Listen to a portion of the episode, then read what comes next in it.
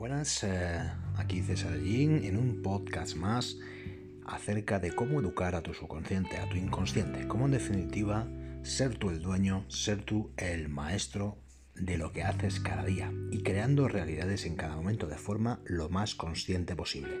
Y esa parte subconsciente que se te escapa, pues que esté lo más reescrita, reeducada, para que así cometas menos errores y te acerques más y más al éxito.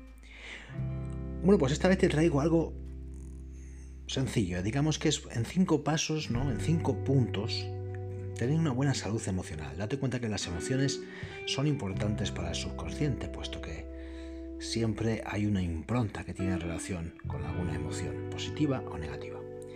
En este caso, simplemente son cinco pautas, como te comento, para que así tengas una salud emocional y una coherencia con los hechos, con los pensamientos, con los hábitos, con los hechos, con los pensamientos, con los hábitos.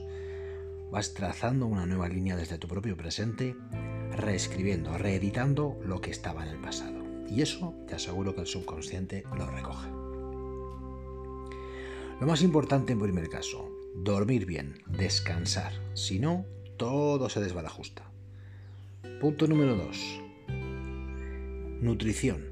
Que comas nutriéndote. No que comas en demasía, ni en demasía de grasas, ni en demasía de proteínas, no.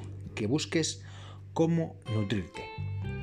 Tercero, realizar ejercicio físico, algún deporte, si te es posible. Y si no, al menos, al menos, al menos caminar 20 minutos por día. Al menos. Cuarto punto. Mantener a raya el café, el alcohol y el tabaco. Es decir, no, no y no. Y por último, el punto número 5, ser empático. Esto es una peculiaridad mm, que hay que tenerla con cierta, mm, digamos, mesura. Ser demasiado empático es un problema, te lo digo por experiencia, porque te vas detrás del problema que tiene el otro. Así que ser empático en la justa medida, para entenderlo, comprenderlo y poderle prestar ayuda, pero no caer en llorar con él, entender su llanto, pero no llorar con él, porque entonces te vas abajo con esa persona o con esa situación.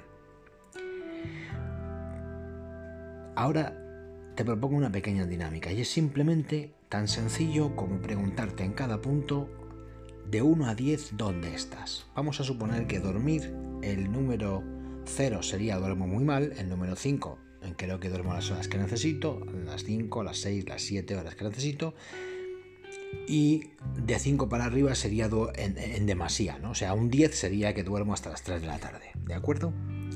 Entonces la pregunta sería, en los niveles de los 5 puntos, ¿cómo estás? 1. ¿Duermo bien? Del 1 al 10. 2. ¿Me nutro correctamente? 3. ¿Hago ejercicio o camino al menos al día 20 minutos? 4 cuánto café, cuánto alcohol y cuánto tabaco consumo. Y quinte, eh, cinco, quinto, cómo de empático soy habitualmente. Eso te dará un baremo bastante importante de cómo está tu salud emocional. Si te pasas de 5 en cualquier límite, pues ya sabes que tienes que buscar el equilibrio. Entre el 1 y el 10 has de buscar el equilibrio. A partir de ahora, Fíjate en los hábitos que tienes en cada una de las cinco pautas y llévalos al número 5 si te es posible.